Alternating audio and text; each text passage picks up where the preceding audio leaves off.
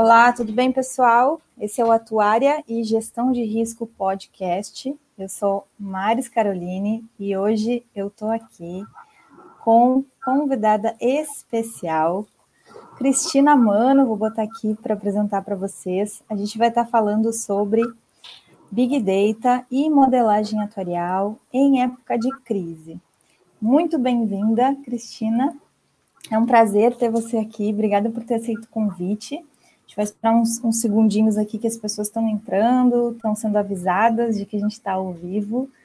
Queria te agradecer por essa participação e ouvir um pouquinho suas palavras iniciais. Bom, mas obrigada a você pelo convite. É um prazer estar aqui. A situação é uma situação bastante difícil, essa nossa, né? Mas a gente tem que continuar firme aí, trabalhando, e aproveitando um pouco do que a gente pode, né, em termos atuariais, do que, que é possível aprimorar de trabalho. Aproveitar o momento Exatamente. também. Exatamente. Vou adicionar nossa apresentação. Então, a proposta de hoje foi falar sobre eh, Big Data e modelagem atuarial.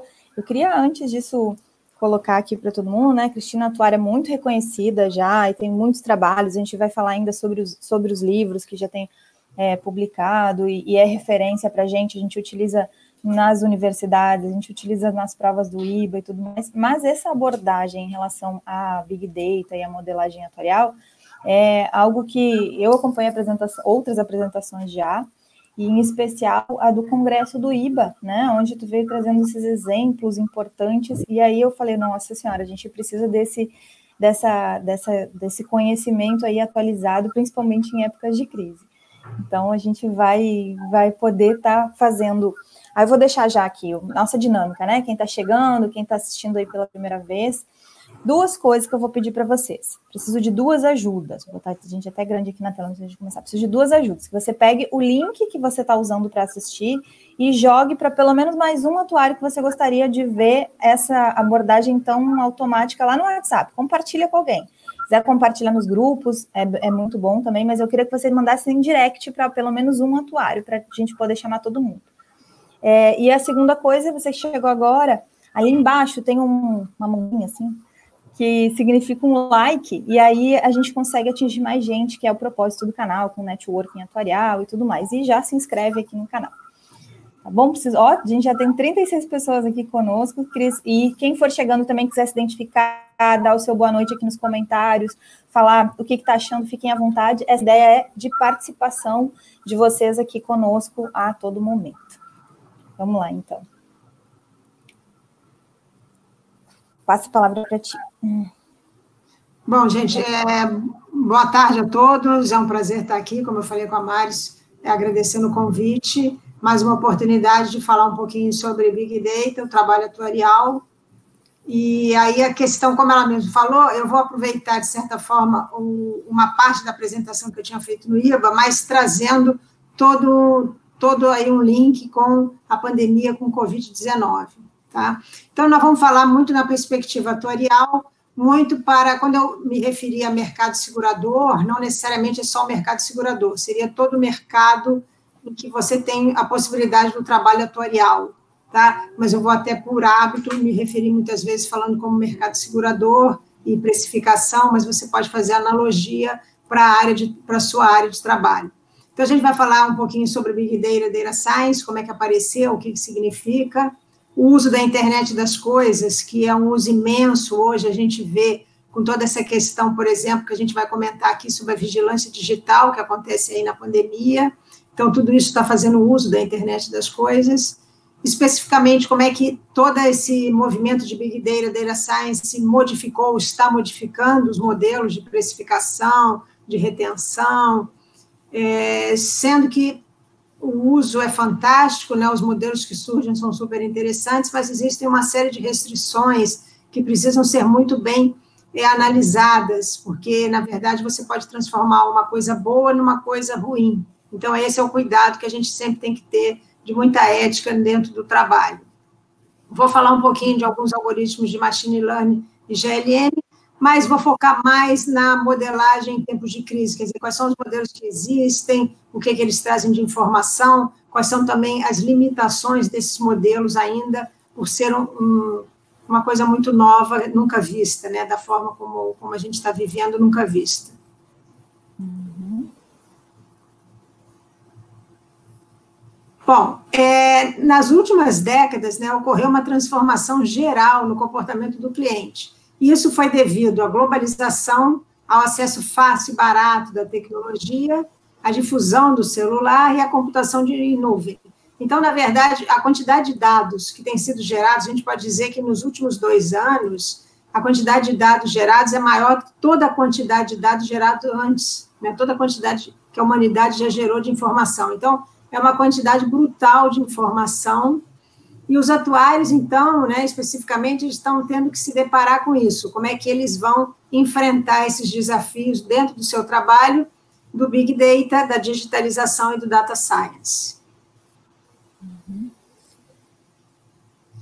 E, especificamente, quando a gente pensa na análise estatística, na, na precificação, né, Antigamente você tem a precificação, a tarifa de seguros muito voltada para você construir a tarifa e a tarifa era o fim.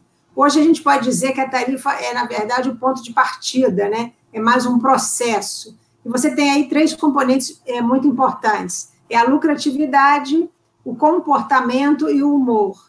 A lucratividade continua sendo o feijão com arroz, o pão com manteiga do trabalho atorial. Evidentemente que você quer trazer para a sua carteira um bom cliente, um bom risco. E para isso você precisa de um modelo, você precisa tarifar de forma correta para você não ter prejuízo. Mas, junto com isso, então, junto com essas ferramentas de tarifação mais tradicionais, você tem toda a possibilidade de agregar modelos de retenção, modelos de conversão, que muitas vezes fazem uso é, de técnicas é, de telemetria, de, de dispositivos digitais. Então, você agrega a seus modelos mais tradicionais, modelos hoje mais digitais.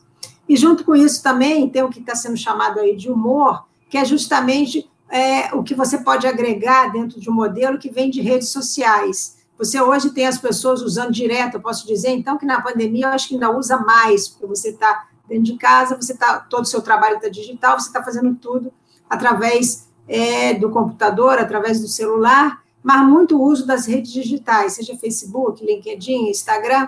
Então, também existem técnicas hoje que trazem essa, essa informação de texto, né? Existem técnicas para transformar essa informação de texto de, algum, de alguma forma no modelo preditivo. Será que o texto que você digitou é positivo ou negativo para o que é, o fornecedor está estudando? Então, existem técnicas de, que você consegue transformar, digamos, até a linguagem no modelo preditivo. Isso é, é um passo bastante interessante e que cada vez vai ser mais utilizado. Cris, aproveitando para interagir aqui, ó, a gente já teve várias pessoas que deram boa noite, né? Já registraram aqui a sua presença. É, então, eu queria é, dar um destaque aqui, professor Lumertz, muito obrigada pela presença, está aqui conosco. É, a gente tem também o registro aqui do José Roberto Montello, a gente estava a tarde inteira hoje em reunião da diretoria do IBA, e emendamos aqui para a nossa live. Carlos está aqui também, Henrique. Rodanovic, o pessoal da Arte Atuarial, Marcelo, sejam todos muito bem-vindos, pessoal. Fiz um pedido aí para vocês compartilharem os links. Por favor, vou mostrando o comentário de vocês aqui. Pode passar, Cris? Ok, que bom, ótimo.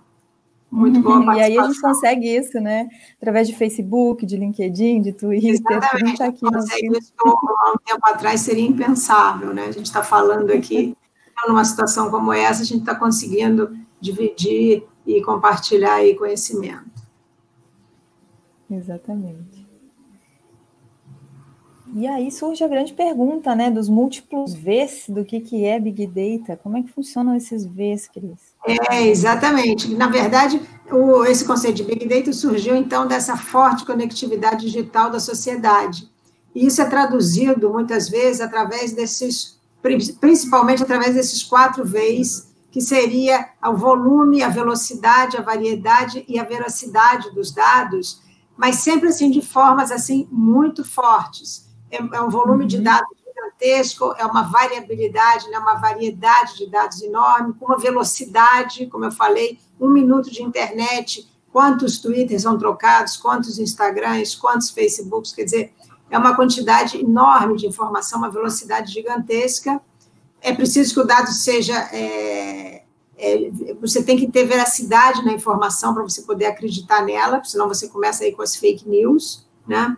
E junto com esses quatro Vs, você também tem outros Vs que, que também se foram se agregando, que seria a variabilidade da informação, né? A visualização, que é muito importante, você tem várias formas de visualização de dados que ajudam muito no entendimento da informação, e, e de toda forma a informação tem que trazer valor. Você tem que agregar valor com toda essa quantidade de dados. Então, a pergunta que surge é: como é que você consegue transformar essa quantidade gigantesca de informação em insight? Como é que você usa esses dados? Eles têm que servir para você extrair algum insight. Como é que você faz isso? Você faz isso, então, através do data science. Uhum. Se você passar aí mais um. é, né? Mas antes, então, de falar do data science, vamos falar um pouquinho de outras fontes de, dos dados, né? Que, como que esses dados podem ser obtidos? Então, os dados podem ser obtidos de sistemas internos, no caso, especificamente, aí vamos falar do mercado segurador. Você tem os sistemas administrativos, os sistemas de underwriting, você tem os canais de distribuição, é, você tem as fontes externas, censo, birô, mapas, você tem também a, a, questão das informações digitais, né, que hoje em dia cada vez mais, seja internet, seja GPS, seja o aplicativo do celular, e você também tem os parceiros.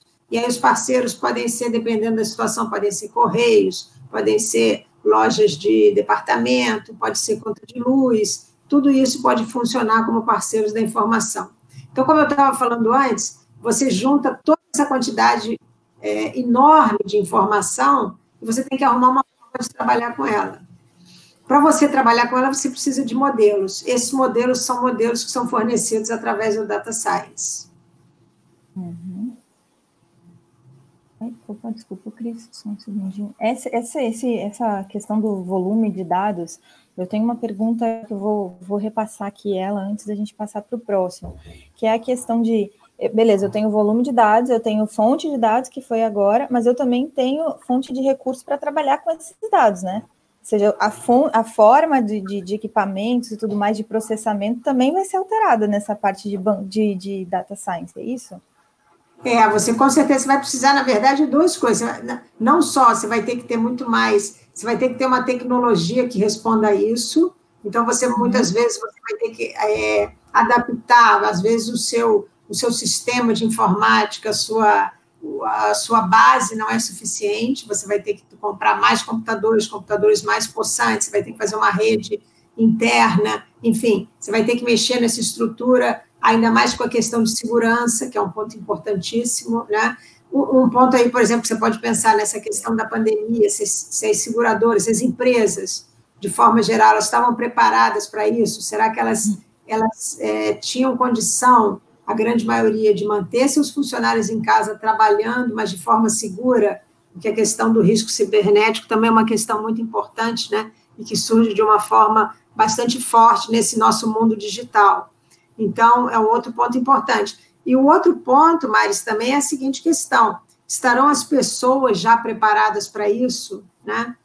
Claro que a gente já vem falando disso há um tempo, etc., mas será que as universidades já estão preparando? Será que realmente a, é, a gente vê aí o, o, mundo acadêmico preparando as novas, os novos atuários ou os novos estatísticos, enfim, os novos engenheiros estão sendo preparados para esse mundo? Que eu acho que isso que é que é um ponto muito importante, né? Se fala muito que o trabalho do futuro vai ser um trabalho diferente, que muitos muitos postos de trabalhos atuais vão ser vão acabar, vão ser modificados.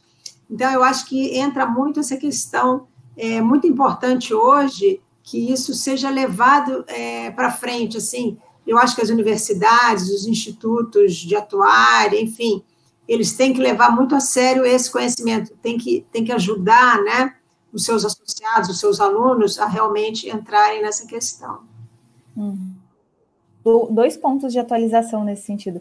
O, é, prover o, o conhecimento necessário com o conteúdo nas universidades, e as universidades em si fazerem a sua atualização na forma de ensino, né? Hoje à tarde, eu também estava à tarde entrando numa duas reuniões ao mesmo tempo, né? Olha só, isso não seria possível se eu tivesse que estar fisicamente nas duas reuniões, mas aqui, como eu estava online, eu conseguia, quando tinha um tema de pauta que é ruim, eu realmente não, não precisava estar presente para tomar decisão, conseguia a que era necessária também.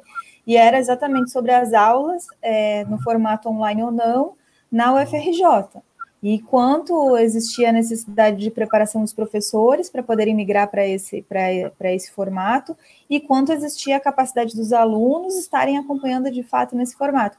Então, é, são duas atualizações importantes, tanto da, do serviço em si, que a universidade, enquanto provê, quanto do conteúdo para estar tá trabalhando com Big Data e Data Science, né? Ou seja, é, eu brinco que na pandemia parece que a gente teve uma, uma uma atualização forçada, né, nos, em todas as pessoas, assim, ó, atualiza o software de todos os seres humanos, né, porque agora você vai ter é, que se adaptar a diversas coisas online. É, então, na verdade, assim, a gente até vai ter, eu acho que um progresso rápido nesse sentido, até por força das circunstâncias, né, que as pessoas estão sendo obrigadas a isso, as universidades que podem, quando os alunos têm condição, as universidades estão fornecendo aulas online, mas os professores não estavam preparados para isso, de repente, né, professor não sabia nem como usar o sistema e como é que é a melhor forma de dar aula, é, enfim, é todo um aprendizado, mas a gente está sendo forçado a fazer esse aprendizado aí na marra, né? não está tendo tempo de muita preparação. Exatamente. Mas a gente pode dizer que esse campo de data science aí é um campo exclusivo do atuário ou já é um campo mais. Não, eu acho que, na verdade, esse campo, assim, se você olhar o gráfico, você vê que é um, é um campo que, na verdade, você tem é a interseção de três áreas, né? Então, a interseção da matemática e da estatística com a ciência da computação, que é importantíssima, mas com o conhecimento do negócio. Então, no caso do atuário, ali no conhecimento do negócio, precisa, você precisa do atuário. Se você for para a saúde pública, se você pensar na pandemia, você vai precisar do epidemiologista, do virologista ali. Não adianta só, né? Não adianta só o modelador, não adianta só a pessoa de ciência de computação, como não adianta só o estatístico é necessário que haja essa interseção aí dos conhecimentos. Então, muitas vezes, é trabalhar em equipe, claro, que é uma, é uma ideia muito boa, mas, assim, para o atuário especificamente, eu acho que ele deve aprimorar as suas, a o seu conhecimento, tanto em ciência de computação como em matemática e estatística.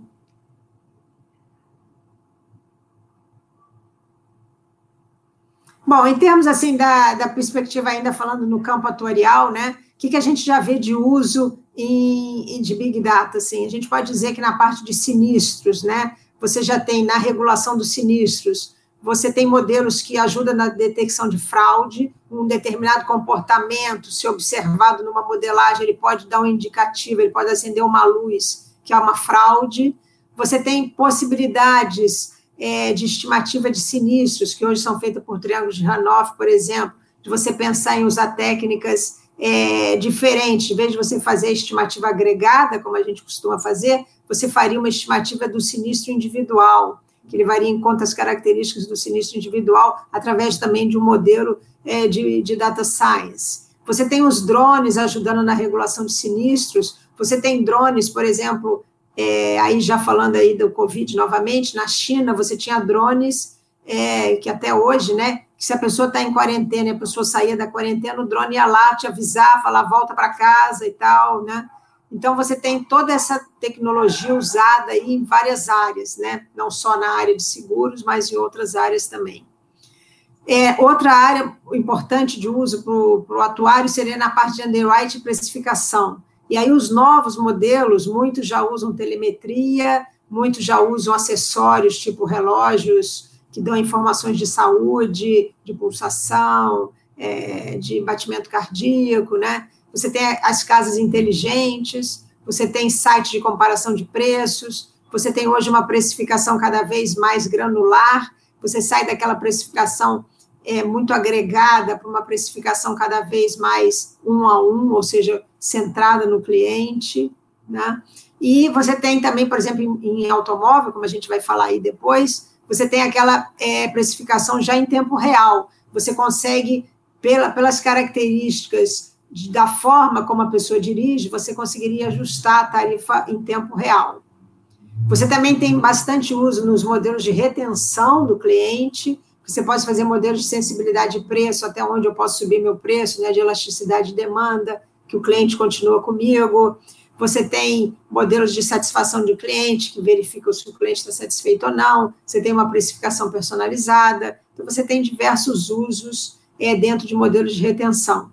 E uma área que tem, usa bastante também é a área de marketing e distribuição, que você tem vários modelos aí de escoragem de corretores, análise dos competidores, você tem essa análise de sentimentos, como eu falei, que você analisa textos. Então, conforme a pessoa coloca um texto lá no Facebook falando bem ou mal de determinada coisa, o modelo ele consegue perceber por alguma estrutura do texto se está positivo ou negativo, porque você está querendo medir. Então, é mais, é mais uma área em que você pode usar é, esses modelos de data science. Esses modelos, eles são bem interessantes, porque eles, na verdade, ajudam, eles têm um potencial para mudança no comportamento. Se eu dirijo, é, se eu dirijo de uma forma imprudente, por isso eu sou penalizada no custo do meu seguro, eu, opa, eu vou pensar em, em dirigir de uma forma mais segura. Dirigindo de uma forma mais segura, eu trago benefício para mim, mas eu trago benefício também para a sociedade, né? Agora, tudo isso, como a gente vai voltar a falar, porque eu acho que isso é um ponto bastante importante, tem sempre que levar em conta ética né, e, e as questões de privacidade. Que, por exemplo, saber se eu dirijo é, de forma imprudente, se eu corro, se eu saio muito à noite, eu posso até nem me incomodar de que a seguradora tenha acesso a essa informação. Mas, por exemplo, se a seguradora começa a controlar quantas horas eu durmo, se eu como, que eu não como, etc., isso pode é, me dar algum desconforto. Então, até uhum. onde essa informação pode ser fornecida, para quem, tudo isso são pontos que têm que ser levados em consideração. Sabe, Cris, que eu estava. Alguém fez a pergunta aqui se a gente vai ter espaço para perguntas. A gente tem muita gente nova nos assistindo hoje, porque a gente está batendo aqui 87 pessoas na live, é o dobro quase do que a gente vem, vem de histórico, então eu, assim, reforço a relevância e agradeço de novo a, a, a disponibilidade da Cris, da Cris de participar, né? Mas quando eu estava falando agora sobre essa questão da ética, é, perguntaram se pode fazer perguntas ou comentários, eu quero responder isso. Sim, podem, podem deixar aqui, à medida que a gente vai interagindo, e a gente tem se combinado que não é uma interrupção que a gente faz na fala, é uma interação. Então, quem está chegando aqui no canal, a gente já fez essa conversa antes, né? A Cris topou estar tá aqui com a gente nesse, nesse esquema aí de, de interação. Então, sejam muito bem-vindos e deixem sim suas, suas perguntas e seus comentários. Aqui, eu, à medida que a gente vai andando, eu vou falando. Mas eu queria também fazer um comentário sobre essa questão de, de comportamento. E aí a gente tem um documentário, se não me engano, um filme na Netflix da Cambridge Analytics, não é? que analisa a, o uso dos dados na, na, na, eleição dos Estados Unidos, se eu não me engano, e, e o uso comportamental dos dados nas redes sociais, para a gente ver como. É, me perguntam às vezes, ah, mas isso é o futuro? Não, eu acho que isso já é o passado, é, já existe, já funciona, já está implementado, então, assim, não é o futuro, não é o presente, já está aí, né? Já, já existe. Mas eu queria deixar essa indicação. Se vocês lembrarem de mais algum exemplo de filme ou documentário que traga é, esses exemplos de data science, podem deixar aqui nos comentários também. Chegou a assistir esse, Cris, do, do Ah, vou assistir. Vou até, já anotei aqui. Deixa eu pegar a apresentação aqui. Mas isso foi bastante falado, né, das eleições dos Estados Unidos, né, do uso foi. do uso comportamental das redes sociais. É, eu, li, eu li algumas reportagens. É, nem é o nosso caso aqui da gente. Esse filme, esse filme, ou, o documentário, esse documentário né, tem algum tipo de posicionamento ali que eu não quero nem, nem, nem discutir, nem defender Aham. ou falar contra, porque não é o caso. A gente tem a, essa habilidade de olhar ele com, com os olhos que a gente tem, né? Não vai fazer o caso. Né? Mas ele traz já essa discussão, inclusive a nível ético, que foi o teu, tua última, teu último, último comentário aqui, né? Ó, tem que abrir. É, não, abrir é muito importante, é. é. Isso aí. Bom, e aí, então, falando um pouquinho, né, de, de, como é que é, então, essa questão de Big Data e Data Science, né, com o Covid-19. Bom, uma, uma questão importante aqui na, na saúde pública, né, é, os dados eles são coletados e codificados manualmente. Então, isso já é uma primeira dificuldade. A princípio, você tem esses registros, pode até entrar no computador e tal, mas eles são coletados manualmente. Então, os dados são lentos para coletar e são de, de, de disseminação difícil. E o grande problema é a questão da notificação em atraso e a subnotificação. Então, na verdade, existe um ponto aí de notificação versus infectados, né? Notificações e infectados. Que, na verdade, a gente trabalha com os notificados e não com os verdadeiramente infectados. Você só consegue chegar mais próximo dos infectados se você tiver o aumento dos testes, que, na verdade, isso já mostrou que países em que você tem uma grande quantidade de testes, são países que estão conseguindo se sair melhor, né? Bom, a questão da modelagem e da predição, os modelos eles tentam responder as seguintes perguntas: como é que o vírus se propaga? Tem, tem diferença entre fazer só distanciamento social e fazer o lockdown? É necessário passar de um para o outro? Não tem necessidade de, do distanciamento social? Então, os modelos tentam responder essas perguntas. Todos os modelos feitos até agora, a gente pode dizer que eles são imprecisos, né? Mas eles, de alguma forma, eles vêm ajudar, eles trazem informações úteis. Por exemplo, é, o modelo feito lá pelo Imperial College em Londres é, fez com que o Boris Johnson mudasse de ideia. A princípio, lá não ia ter isolamento. Quando ele viu a estimativa, a, a previsão do número de mortes, ele ficou absolutamente assustado, e aí eles mudaram o critério. O modelo talvez e provavelmente estava errado, exagerou, provavelmente naquele momento, mas ele serviu para dar uma base de uma mudança de estratégia. Então, eu acho que é, os modelos, eles hoje, eles vêm trazer isso, eles dão um primeiro alerta, não, peraí, vamos rever, vamos verificar, vamos, vamos é, se, ao contrário também, se tiver muito ameno e o resultado está dando totalmente errado, também vamos rever, ver o que está acontecendo, mas eles servem como um potencial para mudança de comportamento, né? E, evidentemente, que é um benefício para a sociedade, porque ajuda a sociedade nessa hora. Então, não seria só o epidemiologista, o virologista, é necessário também o cientista de dados trabalhando, o atuário aí tem muito a agregar para fazer esse trabalho. Você tem a questão de visualização de dados, você tem inúmeros gráficos e várias visualizações que ajudam você a examinar o dado bruto e transformar isso, né?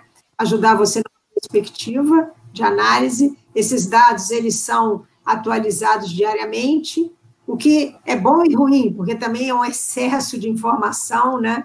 E senão a pessoa acaba não fazendo mais nada, para ficar acompanhando todos os dados, todas as possibilidades de modelo, você não faz mais nada.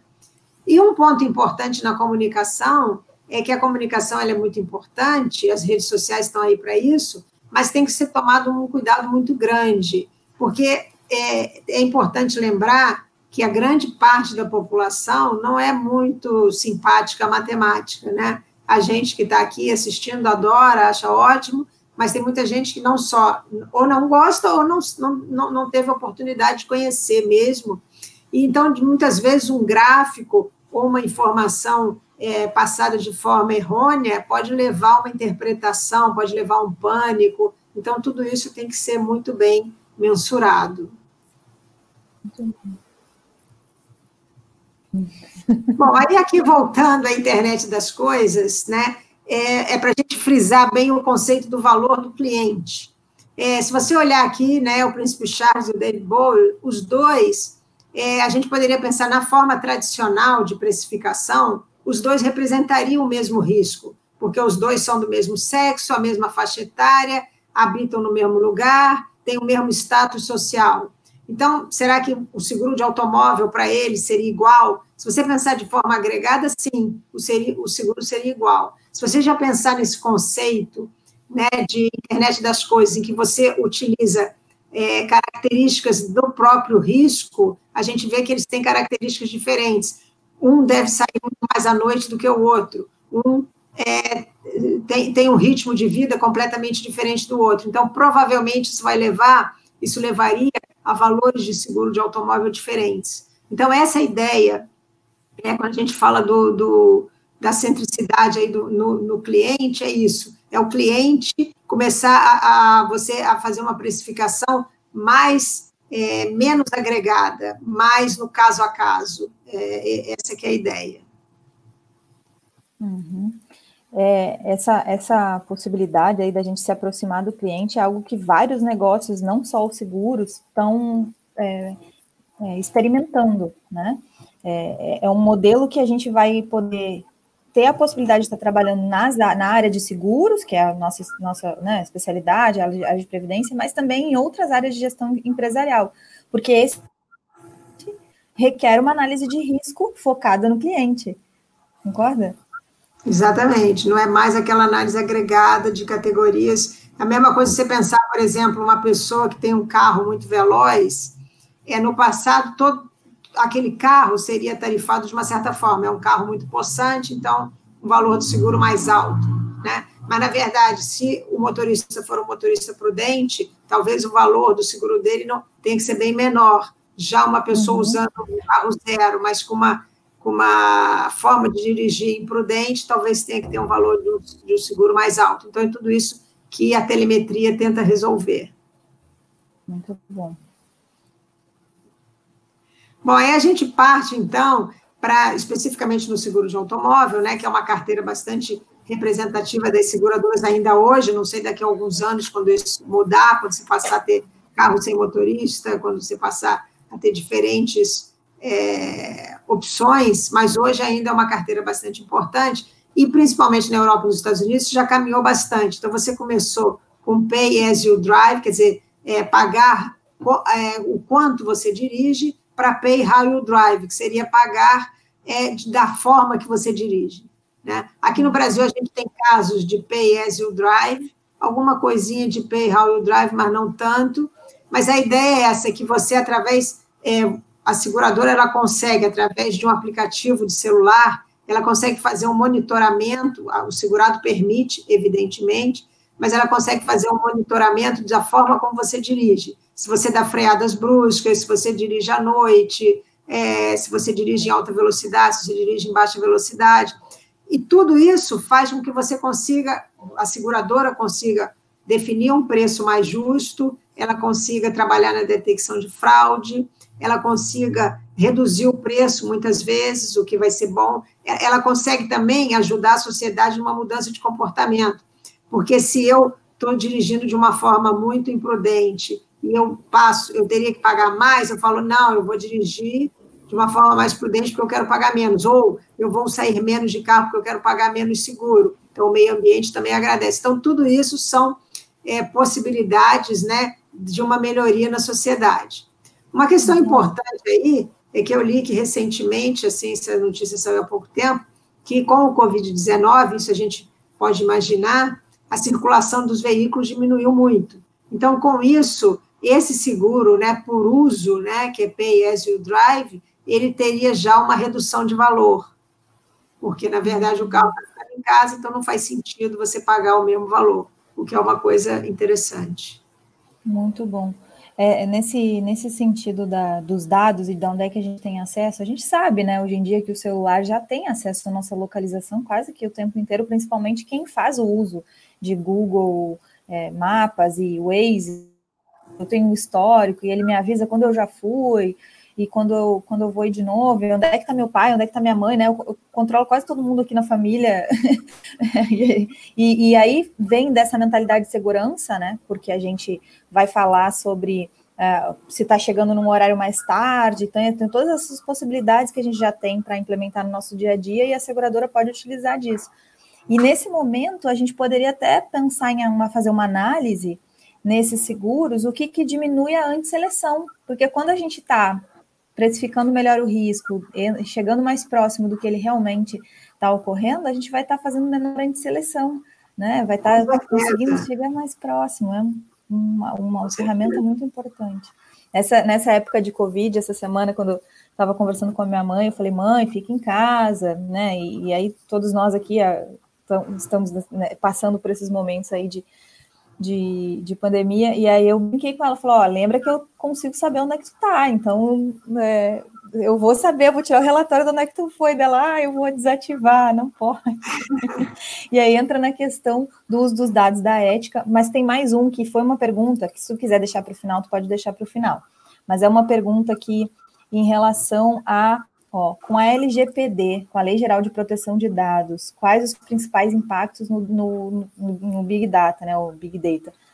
É, se tu quiser deixar ela para o final, eu vou colocar junto, se quiser responder agora também, tudo bem, mas a gente tem a, a Raquel aqui participando, ó, que foi uma, uma das atuárias que teve aqui conosco fazendo uma das lives sobre LGPD, os conceitos iniciais, introdutórios, o que que era, já tem mais de dois meses que essa live está lá, e aí ela até comenta sobre a gente falou antes da Cambridge, Cambridge Analytica, que alguém me perguntou qual era o nome, eu botei aqui, privacidade hackeada, eu procurei lá no Google e botei. É focada em trazer a discussão do uso de proteção de privacidade, o que acelerou a discussão da LGPD ou da Lei Geral eh, Universal na, na Europa, né? Começou na Europa, no Brasil, mas é um bom exemplo de potencial do Big Data, Big Data. E aí, que tem alguma linha do LGPD? Então, eu acho que a gente, como eu vou falar justamente sobre isso na parte das de privacidade, acho que a gente deixa para depois. Vamos deixar então, beleza. A gente fala justamente sobre essa lei de proteção dos grandes dos números. Boa. Bom, então, junto, começou mais então com telemetria, com automóvel, mas foi também para as áreas de seguros de saúde e de vida, né? Com o aplicativo de, de é, relógios, é, aquelas cintas também, aquelas fitas que você coloca no corpo, para trazer informação sobre é, gasto calórico, batimento cardíaco, pressão, agora tem gente com oxímetro por causa da Covid, enfim, você tem essa, essa quantidade de informação. Em relação à saúde e vida, ainda existem alguns, algumas utilizações, mas ainda existem algumas restrições, porque o quão é, o ético seria usar informações, às vezes, de saúde, é, se você tem uma, um problema genético, isso não seria muito bom. Enfim, ainda existe uma série de discussões sobre a possibilidade ou não de usar dentro do seguro de vida e saúde. Eu acho que cada vez está sendo mais usada, cada vez um estímulo, como eu falei. Se a pessoa tem, se a pessoa é sedentária e a partir do momento que ela começa a fazer exercício, ela tem algum ganho no seguro, ela pode também ter mais um estímulo. Não só deveria já ter esse estímulo por si só, mas pode ser mais um estímulo para ela pensar em mudar a forma de vida, né? Então, é, são mais possibilidades que a gente vê aí de utilização de data science e da informação toda do Big Data. Uhum. E essa, essa questão das insurtechs, a gente consegue deixar elas é, segmentadas por tipo de negócio dentro das insurtechs? Já que agora é, eu, consigo, eu não vejo, eu acho que sim, eu acho que elas podem ser elas podem ser por, por linha de negócio, sim, não vejo problema. Uhum.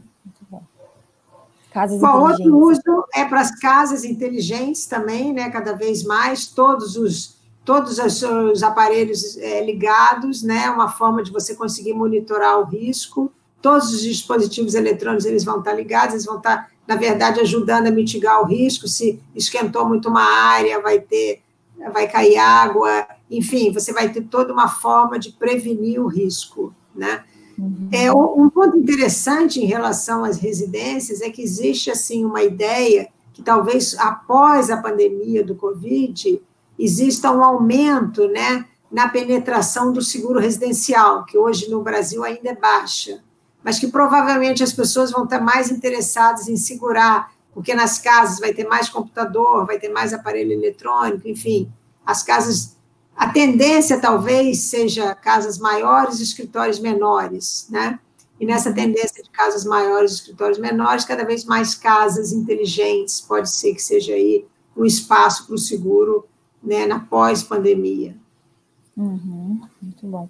Essa parte das casas inteligentes é um desafio de atualização das pessoas, né? Mas ao mesmo tempo, o investimento de algum, acho que o raciocínio que está aí por trás também é o investimento de uma nova tecnologia implementada ali de controle, associado à prevenção do risco, não só necessariamente a aquisição ou não do seguro, se eu vou terceirizar esse seguro ou não, mas também a análise do risco, dado que eu implementei uma nova tecnologia, o risco em si, o valor do risco em si diminui também, né?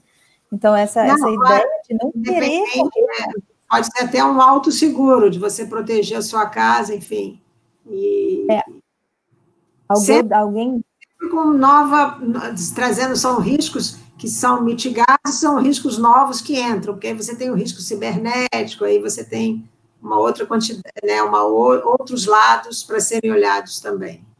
Alguém deu o exemplo aqui nos comentários dos carros, quando você estava falando, que é, já estendendo essa questão de querer diminuir o risco de perda do patrimônio, a gente tem os casos do aumento do aluguel de carros. E aí eu estou terceirizando o risco, portanto, quem tem que fazer o, o, seguro do carro é a locadora né, do veículo. E aí o aumento dos usos do, da, dos transportes do tipo Uber e 99, ou seja, já é uma mudança de perfil comportamental em relação à escolha de patrimônio que as pessoas estão fazendo, né? Mas não que o seguro vai deixar de existir, que o risco vai deixar de existir, só migra de lugar, né? É, só modifica, né? Até com essa questão é, dos carros inteligentes e tal, vai mudar a, a, atual estrutura do seguro de automóvel vai ser diferente. Quem vai fazer seguro de automóvel vai ser mais um, um seguro de responsabilidade civil do fabricante, né? Você vai ter uma mudança aí é, que a gente consegue imaginar alguns e outros só na hora realmente que acontecer que vai dar para você realmente entender o que está acontecendo. Assim como você falou também essa questão, né, você decidir o patrimônio. Hoje em dia, o jovem ele está muito menos propenso a comprar um automóvel do que a comprar um celular melhor, né? Então, tudo isso também vai mudando, vai mudando aí a forma, e, e a atividade seguradora ela tem que se adequar a essas mudanças, com certeza. Eu acho que a CNSEG tem um, um estudo sobre esse comportamento intra, intergeracional, mudança de comportamento intergeracional, já chegando ao nível da escolha da, de ter casa ou não. De, daqui a pouco eu prefiro pagar aluguel e é uma escolha de fato, embora não já saiu do carro e já está chegando em algum nível na escolha da moradia, né? Da, a, já se dá valor para para a possibilidade de mudar de lugar. Isso já entra na, no, na, linha de raciocínio, não, claro, da grande maioria, mas sim de alguns, alguma, alguns jovens com algumas características específicas, e mesmo já adultos com características específicas. É verdade. A mudança é verdade. do comportamental. Né? É, Tem bem interessante. Quatro perguntas importantes aqui, todas mais complexas. Eu vou deixá-las para o final também, da do Cícero e da Raquel, tá? Mas vamos, vamos tá ouvir a exposição. Bom, aqui, é, falando um pouquinho ainda de internet das coisas, eu achei interessante trazer aqui para vocês um exemplo aqui que eu vi numa apresentação é, de um congresso virtual do IAA, que é a Sociedade Internacional de Atuária, que fala sobre, mostrou alguns casos em, em diferentes partes do mundo, mas especificamente sobre, a, sobre Taiwan, que é um exemplo de sucesso. Taiwan tem hoje, se eu não me engano, quatro mortes, 400 casos, 300 e tantos casos, é, ela fez um controle muito grande. É interessante aqui é, falar que ela fez um controle muito grande, mas ela não chegou na forma mais invasiva que foi o que fez a China, né? De fazer um escaneamento facial, de fazer controle de temperatura ali, tempo real, não. É, Taiwan não chegou a fazer isso, mas ela fez muito teste, ela fez muita associação, ela fez muita interação com o sistema público de saúde, o sistema público é bom, é, tem essa vantagem, claro, mas ela fez todo um trabalho, assim, muito trabalho, assim, de, de modelos aí de digitais, em que ela controlava até a questão de distribuição de máscara, onde tem máscara, para todo mundo saber onde tinha, se você já tinha comprado a máscara, você não podia comprar mais, para ter máscara acessível a todo mundo, enfim, ela fez um trabalho muito interessante que justamente usou muito dessa tecnologia digital. É muito interessante. Vale a pena depois quem, quem se interessar olhar mais sobre, sobre, sobre a região lá, que foi, foi é, é um exemplo de sucesso né, no meio da pandemia. Chegou, chegou até alguma. É uma observação que nós também fazemos alguma coisa. É, a, no Rio, eles vão fazer, já estão fazendo, vão fazer, vão aplicar alguns softwares que vão controlar aglomerações. Então, onde tiver aglomeração, é, mas eu espero que seja uma coisa em tempo real, né? Tem aglomeração, aparece alguém ali para acabar com a aglomeração, porque se for negócio atrasado, não vai adiantar. Mas já existem algumas é, tentativas de fazer esse tipo de trabalho também. Uh, aqui, eu me fugiu a pergunta agora que eu ia te fazer, uh, mas eu queria botar aqui ao do Cícero, quando tu está falando agora sobre essa questão aí de utilizar no Brasil também, ele está fazendo aqui, ó, sobre os órgãos reguladores estarem aptos, né, tanto à aceitação quanto à aplicação desses modelos de data science, claro, mas também agora a gente falando dessas novas tecnologias, porque não significa só do tratamento de dados, mas sim de fato da utilização dessas novas te tecnologias, e vai bater lá no ético também, né? É. não está muito lá atrás, nessa, nesse caso, os órgãos reguladores? É, olha, eu acho que as, os órgãos reguladores, especificamente no Brasil, né? Uhum. É, no Brasil, eu acho que assim, em seguros, o que eu tenho acompanhado da SUSEP especificamente é que ela está, por exemplo, ela já permite esses seguros é, como você, how you drive, como você dirige, é, quanto você dirige. Então, eu acho que ela já caminha para isso. Não acho que é assim de imediato, acho que é um trabalho, mas eu acho que já está bem mais, estão mais abertos, né? A questão é a velocidade com que tudo isso acontece. Por exemplo, a gente viu agora, tem uma questão aí muito grande aí de novas formas de controle digital. Então, até que ponto o órgão regulador vai acompanhar isso na velocidade? Eu não sei, eu acho que ainda não está. Ainda é um processo de convencer que funciona, então vamos aplicar, e aí você e o órgão regulador aprovar. Eu acho que não é uma coisa assim já imediata. Uhum. Eu, eu acho que ele está se referindo exatamente nesse tópico aí de é, produtos, de novos produtos, de, até da questão da precificação de novos produtos, é, depois então, da formação das reservas, né, da nota é. técnica, né? Como é que eu coloco para dentro da nota técnica que de fato eu tenho isso e, e, comprovo, né? Porque o órgão regulador vai estar nesse nível. Olha, eu preciso que você me comprove, ou pelo menos me comprove, tenha uma experiência aí de resultado de que tu está estimando calcular é o que tu vai realmente ter de realidade. Então é um, é, é um tempo aí de adaptação, não dá para pensar em. É, é um tempo de adaptação, mas eu acho que se você tiver, é, digamos assim, um modelo que você está tudo bem, muitas vezes você não vai, não é mais aquele modelo matemático que você consegue mostrar tudo, você pode mostrar o, o, a racionalidade, né? Como é que ele foi bolado, como é que ele é feito. Eu acredito que está num processo de você conseguir ir aprovando. Essa é a minha porque assim, eles não podem ficar para trás, sabe? Não, não dá. Uhum. A minha pergunta, eu lembrei o que, que era. Se esse estudo que tu trouxeste aqui de Taiwan gerou, estudo não, esse exemplo, gerou algum documento de estudo e tudo mais, se a gente consegue encontrar alguma coisa? Então, eu acho que não, acho que foi mais uma apresentação sobre. É, eu posso até verificar depois se tem alguma coisa publicada e mando para você. Mas assim, texto, artigo, alguma coisa assim, não. Era mais mostrando como é que como é que foi o sucesso lá, as medidas de controle que eles fizeram, que não chegou a um caso tão extremo como o China, mas foi um trabalho bem feito aí de controle com celular, com novos casos chegando e recebendo. Por exemplo, é, algum, do seu, algum dos seus contatos foi contaminado, você é comunicado que aquele contato foi está com Covid, então você pode ir, é mais fácil de você ir fazer um teste, porque você tem uma, né, uma possibilidade de também ter a doença. Então, é, trabalhou muito bem né, nessas, né, nessas partes aí. Bom, então a gente. E as restrições? fala exatamente sobre as restrições. Então, a primeira grande questão que fica é a questão da privacidade, né? Quais dados podem ser utilizados e para quem eles podem ser fornecidos?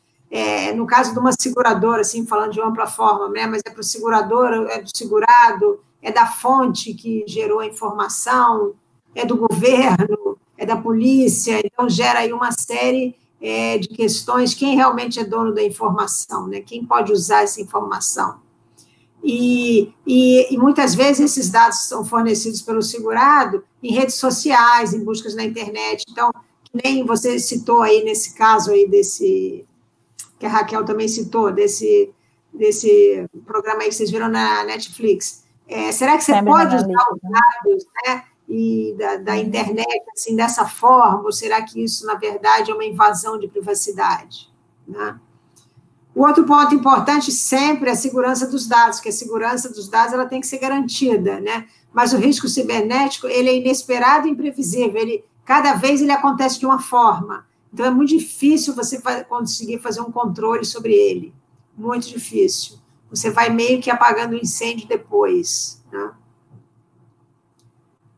Outras questões também de restrição, a gente continua aí, é justamente, novamente, a propriedade dos dados, né? Como eu falei, quem é o dono dessa informação?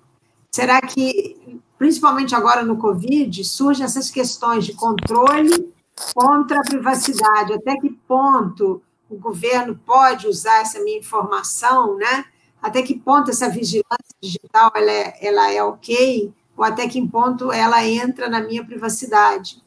É, existem alguns pontos, por exemplo, até eu coloquei aí que eu achei interessante, né, de um filósofo sul-coreano, que diz que, na verdade, uma epidemia, uma pandemia, ela não pode ser vencida só pelos epidemiologistas, virologistas, ela também ela, na Ásia, ela está sendo vencida também pelos cientistas de dados, né, pela ciência da computação, especialistas em Big Data. E que isso é uma mudança, é uma mudança de paradigma que a Europa ainda não aprendeu, segundo a visão dele. E a Europa é uma das principais nessa questão de lei de proteção né, dos dados, e então justamente fica aquele impasse, até que ponto você pode ir, porque, por exemplo, na China, essa questão de vigilância, é, na verdade, além, quer dizer, o, existe assim, é, a, essa coleta de informação chega na polícia também, né? Então é um negócio complicado. É, existem algumas discussões que talvez essa vigilância digital pudesse ser mantida enquanto houvesse a pandemia. Quando a pandemia acabar, ela acabaria. Mas é muito complicado isso, né? Desde o momento que você começa um processo desses, você realmente depois interromper e ele não existir, que ele acaba ficando cômodo para o governo também, esse controle, né?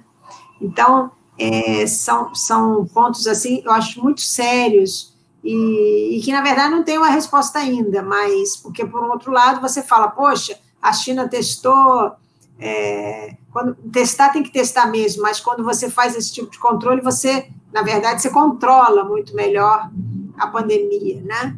Então, fica aquela dúvida até onde a gente pode ir, até onde vai o direito do, da pessoa frente aí à questão de saúde pública. Então, nessa área da pandemia é bastante complicado. Na área de seguros, a gente pode discutir, mas fica, de forma geral, um pouco mais fácil essa discussão, né? Porque, por exemplo, é, será que eu não posso usar, será que a seguradora pode usar a informação que eu dou na rede social ou não? Que ali ela pode perceber alguma coisa a mais sobre a minha forma de ser que pode encarecer o meu seguro? Será que isso é viável ou não? Será que isso está certo? Tem a questão também da precisão dos dados. Por exemplo, se o dispositivo não funciona bem, imagina aqui no Brasil, você está fazendo um rastreamento com o celular, mas tem várias áreas em que o celular não pega bem. Então, isso já vai ser falho. Né? Você tem a questão de fraude. Eu tenho um seguro de automóvel que usa telemetria, mas o meu marido que dirige e não sou eu que dirijo ou vice-versa, mas ele anda com o meu celular, então parece que sou eu, né? Então, sempre, fraude, ela, ela muda de lugar, né? Porque sempre tem alguém pensando em fazer alguma fraude. Você tem que depois, conhecendo a fraude, pensar em formas é, de segurar isso. Mas sempre tem, a questão de fraude sempre pode existir.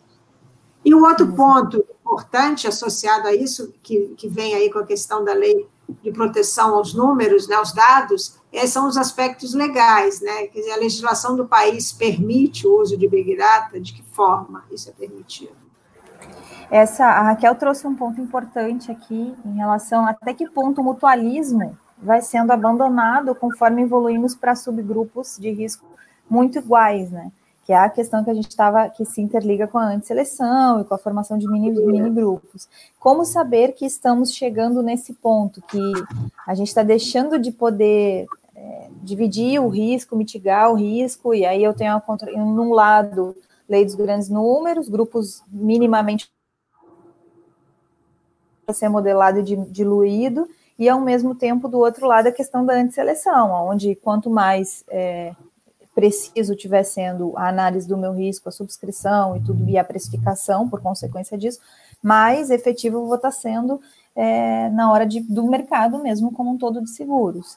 Como é que faz esse ponto? E é, então, na verdade, eu acho o seguinte, é, esse mutualismo, ele vai continuar existindo, só que, na verdade, você está com, você tá com grupos cada vez menores, né? Mas sempre que, quer dizer, enquanto existir a questão de um evento ser ah, imprevisível, você não sabe ou não se ele vai acontecer, enfim, sempre vai existir, mas em grupos menores. Você cada vez mais vai ficar com grupos é, abrindo mais aí o seu leque né, de fatores de risco, ficando com subgrupos aí menores, mas ainda vai ser um pool de riscos.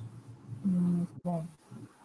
E as restrições ao uso? Bom, e aí você entra, então, né, nas restrições ao uso de Big Data que veio com essa lei geral de proteção de dados, que foi aprovada em 2018 e que começa, começou a valer agora em 2020, né? É, existem alguns... Ela foi, ela foi postergada, agora teve mais uma postergação. É, Raquel em... me corrige agora se eu estiver falando certo isso ou não, por favor. Não, então, eu não sei se ela realmente já entrou em, aí, se alguém souber da...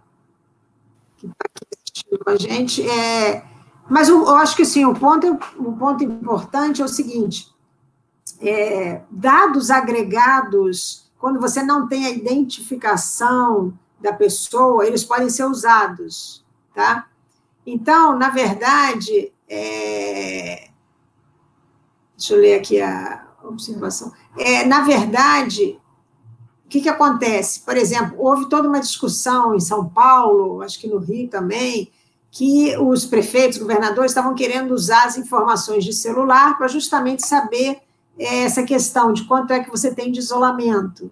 E houve, a princípio, uma uma, uma discussão que isso não era válido, que isso entrava na privacidade, etc. E, e assim, a, a, indicação, pelo que eu entendo, é que quando os dados é agregados, não tem identificação, não sabe que é a Cristina que está na rua quando devia estar em casa, mas sabe que tem é, três pessoas próximas onde eu moro, né, três é pouco, né, tem 20 pessoas ali próximas onde eu moro num determinado local, isso indicaria, daria, é, é, por calor, né? Então daria ali uma indicação que tem gente, né? Quanto mais gente, mais quente ficaria. E isso faria com que indicasse, ó, não está tendo isolamento ali, mas não, não, não, não haveria uma penalização para Cristina ou para quem estivesse lá. Então, nesse, nessa forma de agir, a, a, você não estaria aí é, infringindo essa lei geral de proteção aos dados. Tá? Você não pode é, ter uma questão que vá na pessoa especificamente. Se for na pessoa especificamente, é que haveria essa invasão. Existem alguns países que estão discutindo justamente essa questão, se em épocas de pandemia, é, o quanto isso deveria ser, de certa forma, afrouxado, para que você pudesse fazer um controle maior. Mas aí é toda essa discussão, né, que tem que tem vários pontos a favor, vários pontos contra, do que dá até onde você pode ir. Você pode, é, na verdade, liberar, fazer esse controle, essa vigilância, é, de uma forma assim muito individual.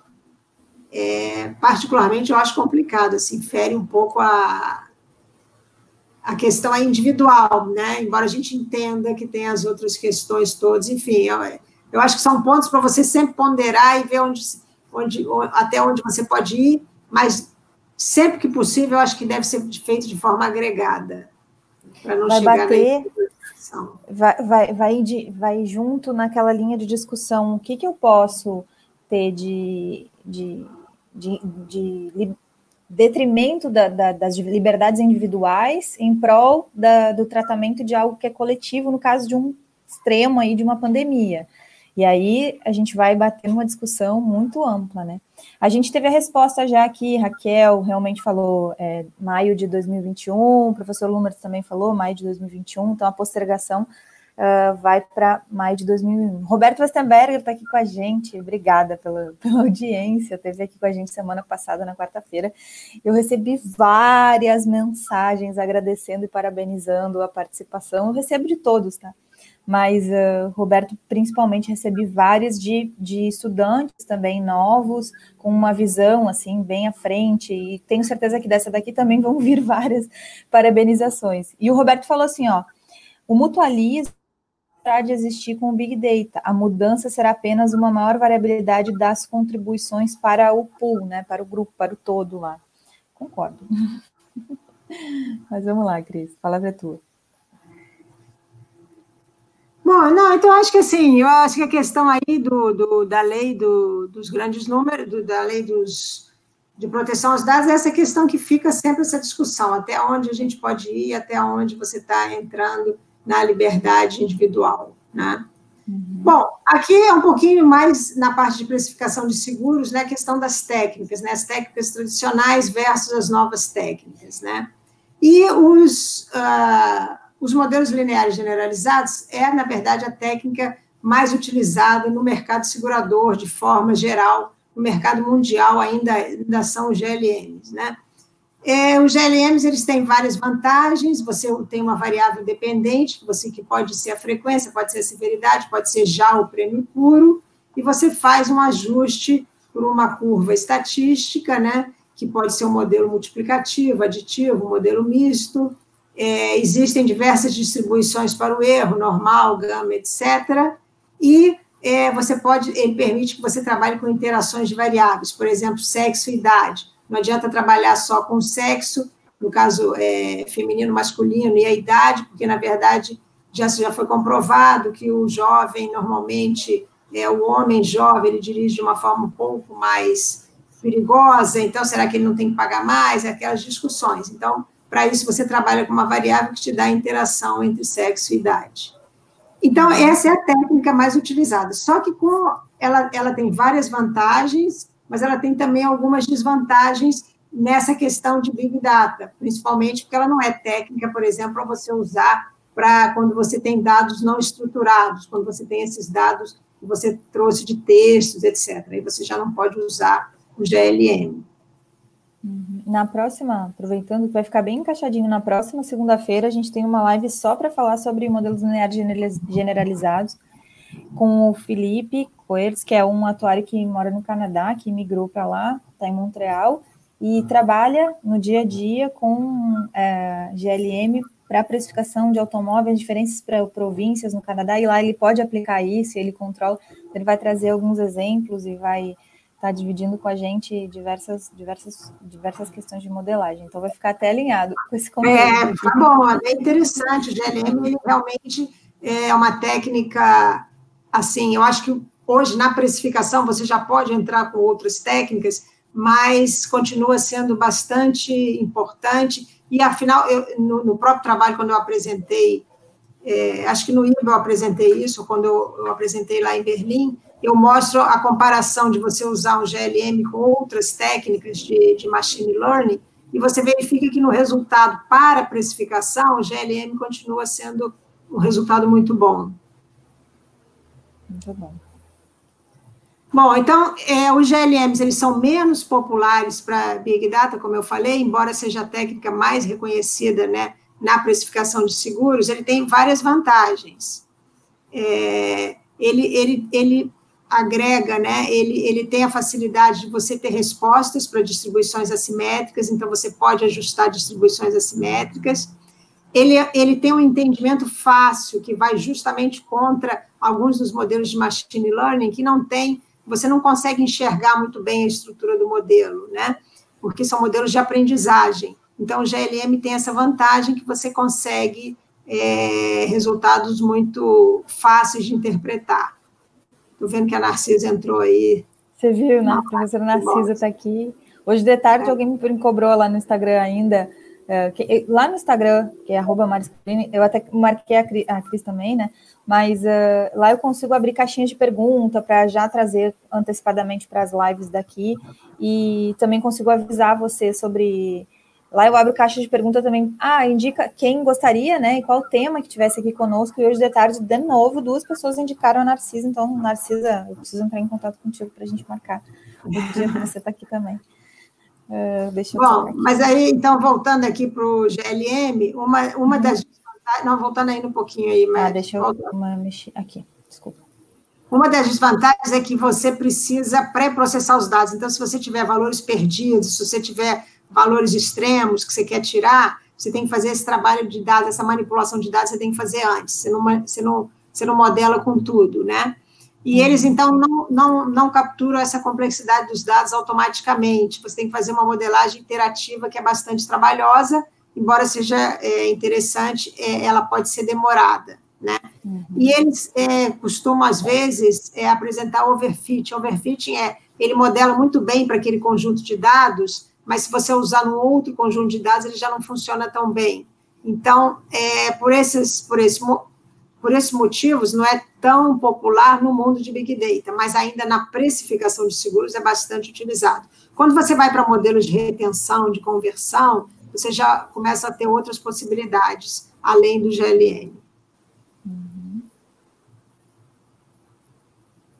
Bom, aí aqui você tem na precificação é, de seguros, e para tudo, não só para precificação, como para retenção, como modelos de marketing, como para modelagens aí que você queira fazer usando dados de Covid, você tem machine learning, que é, é uma ciência que usa dados é, para fazer previsões, mas ela usa a partir de reconhecimento de padrões. E ela pode, ter, ela pode ser supervisionada que é quando você tem lá o X e Y mais conhecido, né? Você tem o input, o output, e você pode também ter outras categorias. Nas categorias supervisionais são as que a gente conhece mais, onde o próprio GLM estaria dentro também, você tem regressão logística, regressão de mínimos quadrados, mas você tem também as não supervisionadas, que já aí você já não tem uma, uma o, o modelo aprende com o próprio dado, você já não tem uma codificação de dados tão boa. Então, já seriam as outras categorias, né? Que seria a categoria não supervisionada, a gente indo aí para frente, Maris, pode passar. Uhum. Você tem a não supervisionada, que você já teria algoritmos de cluster, você tem a, a questão aí de caminhos, etc. E você tem outros tipos, você tem a semi-supervisionada, que seria uma mistura das duas, e você também tem uma outra categoria aí que é chamada de aprendizado por reforço, que é muito usado é, em, em, mais em jogos, mais em quando você quer usar aí alguma coisa mais de textos, etc. Uhum. Bom, aí aqui, agora, é, eu vou mostrar para vocês, aí aqui a, a, ideia é mostrar um pouquinho alguns trabalhos que estão sendo feitos já em relação à Covid, tá? Então, eu selecionei alguns trabalhos que eu achei interessante, esses dois que eu vou mostrar são resultados é, de trabalhos feitos é, com dados da China. Na verdade, aí embaixo você tem a fonte, quer dizer, se, você, se vocês quiserem depois ver o paper, o paper está aí, é só seguir essa fonte aí. Mas, na verdade, esse estudo primeiro aqui, ele mostra o seguinte, ele, ele considera dois tipos é, de residência. Uma seria residência de familiares, né, que eles chamam aí de close relatives, que seriam famílias, pai, mãe, irmãos, etc. E outro seria residências também, mas residências não necessariamente de família, podem ser amigos que moram juntos, é, enfim, grupos de pessoas, mas não necessariamente que, que é mãe, pai, filhos, etc. E aí ele faz uma, uma verificação pelo tempo médio de incubação da doença, pelo período máximo de infecção, ele mostra aí é, o que ele chama de família e não família, ou seja, qual a taxa, essa taxa aí de essa taxa de, de propagação do vírus, né? Que seria o que ele chama de SARS aí, essa taxa de propagação dentro do, do grupo familiar, dentro do grupo que está ali morando junto, e fora, ou seja, qual é a taxa de você pegar dentro da sua residência ou você pegar fora, tá? E embora os valores aí não sejam nem tão elevados, né? Porque na China, se você olhar a China com o resto do mundo hoje, a China, pelo que se tem de informações oficiais, né, foram, foram resultados bem melhores do que tem sido aí na grande parte do mundo, mas você verifica, por exemplo, que você tem uma taxa, você pega mais dentro de casa, que seria esse household aí, que seria a família, você pega mais dentro de casa do que fora de casa, ou seja, contatos mais prolongados são mais é, possíveis de você pegar o coronavírus do que contatos mais casuais. Então, você pega também, dando uma saidinha no supermercado e tal, pode pegar, mas pega mais, é o que o estudo está mostrando aí. Você tem uma incidência maior de pegar dentro de casa. E aí ele compara entre. Aí eu não, não saberia dizer, eu, talvez nem ele saiba, porque tem mais. Né, a taxa, por exemplo, aqui é 19, se você olhar ali residencial e 13, quer dizer, pegaria mais, pra, nesse caso, de pessoas é, que são familiares próximos e não a família mesmo, né? Família mais pai, mãe, filhos, etc. Mas, de todo jeito, é tanto é esses resultados aí que depois vocês podem olhar com mais atenção, como o próximo, eles vão querer enfatizar é que a, você, a doença propaga mais, mais facilmente, com certeza, entre pessoas que têm um contato mais prolongado. Esse contato mais prolongado vai significar a mesma coisa se você pensar em cidades muito cheias de gente, quer dizer, onde o contato pode ser maior. Esse outro estudo aqui, ele já mostra, são 392 contatos de pessoas é, que, que, que, tiveram contato com alguém infectado, desse, desse, dessas 392 pessoas numa cidade da China, 64 pessoas foram contaminadas, que daria uma taxa de 16,3, é, sendo que 55 eram sintomáticos, 9 eram assintomáticos.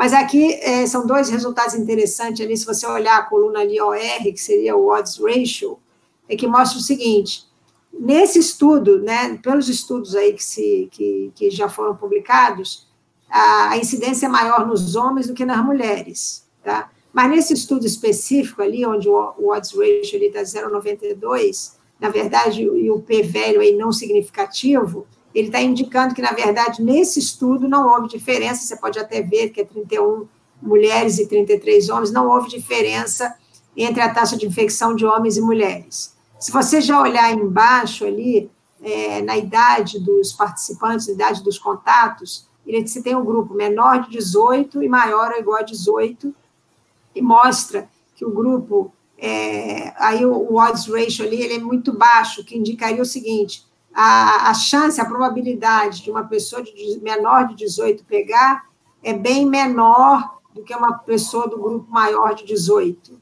onde ali o PFL é significativo, ou seja, são dois grupos diferenciados. Enquanto em cima dizia, olha, homem e mulher tanto faz, está pegando do mesmo jeito, a marido e mulher, o estudo também mostra que pega mais na família, mais ou menos evidente isso, né? Pega mais o marido ou a mulher ou a esposa do que uh, se o pai pegou os filhos e vice-versa. Mas, uh, mas, mas aqui, então, mostra essa questão que, que a gente já escuta isso, mas é, é digamos assim, é um, é um dado científico, né? É, uma, é, um, é um paper que mostra que é. realmente a faixa menor de 18, uma, uma base ainda pequena, mas mostra que uma faixa menor de 18 pega bem menos do que para maiores ou iguais a 18. Tá? É o resultado de uma modelagem mesmo já bem É, é interessante botei... também, porque, só, só, cortando um minutinho, uhum. é que a quantidade de papers que estão sendo publicados, isso é uma coisa boa dessa época, né? Estão sendo publicados é, uma quantidade de estudos enorme. É, uhum. alguns dos estudos, a gente tem que ter atenção, porque alguns dos estudos, eles são é, antes do peer review, ou seja, eles não tiveram ainda um peer review, mas dado a dada a pandemia, dada, dada assim, o desespero, vamos supor, né, para se achar alguma coisa, essas revistas até é, de medicina, que normalmente são bem criteriosas na publicação, elas estão aceitando muito a publicação antes de peer review, justamente por causa da necessidade de se divulgar a informação. Então, nesse uhum. sentido, é, vamos supor aí, é um big data aí de publicação, né? Você tem uma quantidade de publicação muito grande. Eu coloquei nos comentários, isso, eu coloquei nos comentários aí para quem quiser, eu busquei o estudo que está na referência da fonte e coloquei aqui nos comentários é, direto o, o download do, do estudo, se alguém quiser, tá? Então, tá então na verdade, aí, é, esses estudos, eles, embora preliminares, como eu falei, né, eles indicam que contatos próximos e prolongados são necessários para a transmissão do Covid.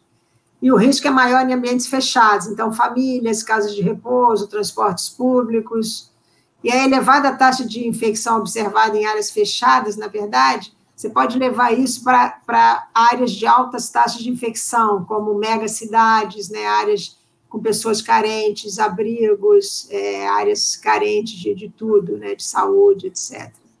Então, esse, esses estudos, eles são ainda preliminares e limitados, né, mas eles são interessantes que mostram também isso, a suscetibilidade da infecção aumenta com a idade para maior de 60 anos e cresce as evidências que as crianças estão menos suscetíveis, raramente responsáveis pela transmissão em família. Também é um ponto uhum. interessante.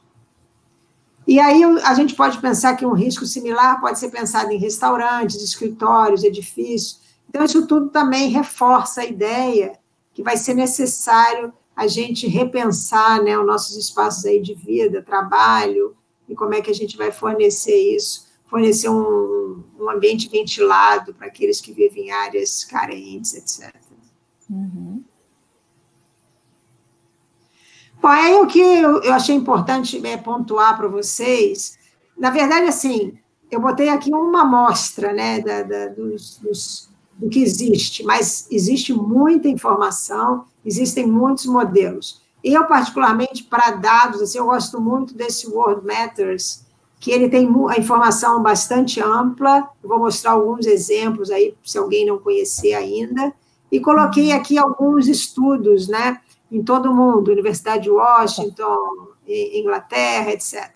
Mas aqui, especificamente no World Matters, é interessante que ele te dá, ele tem uma, uma, uma área só de coronavírus, né? Então, você tem lá o total de casos aqui, só mostrando que eu tinha feito a apresentação no dia 8, quando chegou ontem, você já tem uma situação é, que piora, sem dúvida nenhuma, né?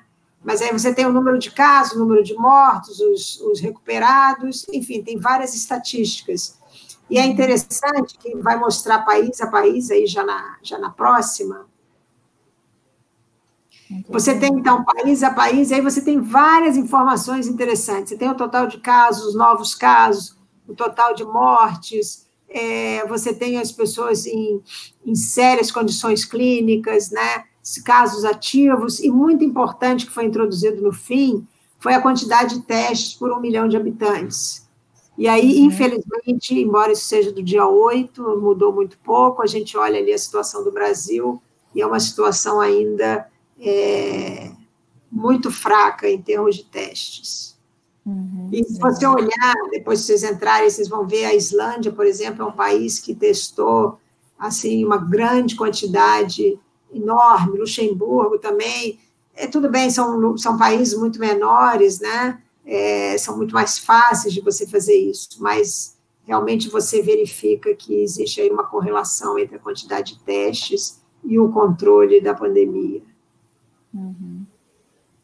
E aí você tem vários gráficos, eu trouxe só uma amostra aí, não é nem muito a questão da discussão, mas é mais para ilustrar, você pode acompanhar, você tem o, o, o, gráfico normal, o gráfico por logaritmo do número de mortes em cada país, é, a gente tem, eu mostrei para vocês a Itália, depois você tem o número de casos, então a Itália é um país que já começou a abrir, você vê realmente que o número de casos teve o seu pico, e esse pico começou a cair realmente, é nítido, né?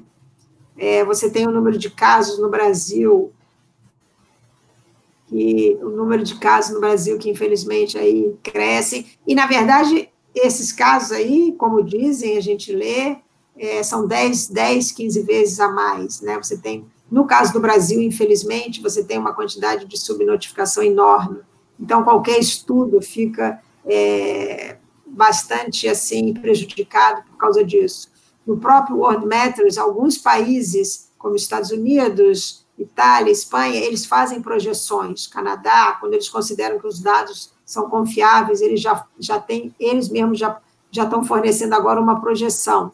Para Brasil não tem projeção, porque realmente eles consideram que os dados não são ainda é, confiáveis. Então, você tem aqui, é, numa escala logaritmo, o número de mortes no Brasil, isso a 8, no dia 8 de maio, você vê aí ainda, embora uma escala logaritmo ainda crescente, né? Uhum.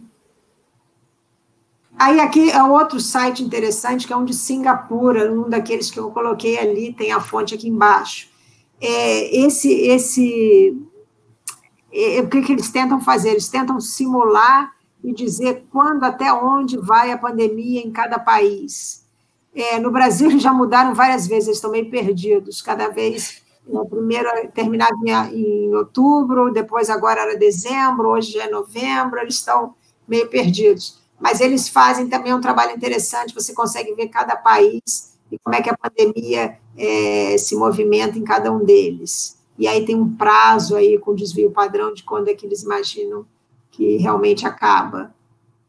Muito bom.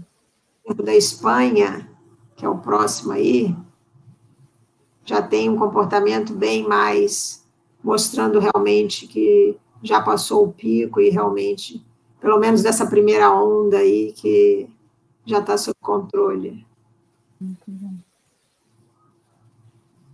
Habilidades agora para a gente pensar em Bom, aí agora, falando, voltando aí para o atuário, para o atuário especificamente, né, quais são as habilidades necessárias para ele ser um cientista de dados. Então, como eu, né, eu já comentei antes, evidentemente, ferramentas computacionais, conhecimento de matemática e estatística, né, e grande e profundo conhecimento do negócio, que são as três áreas realmente que fazem é, um, da, um, cientista de dados. Né?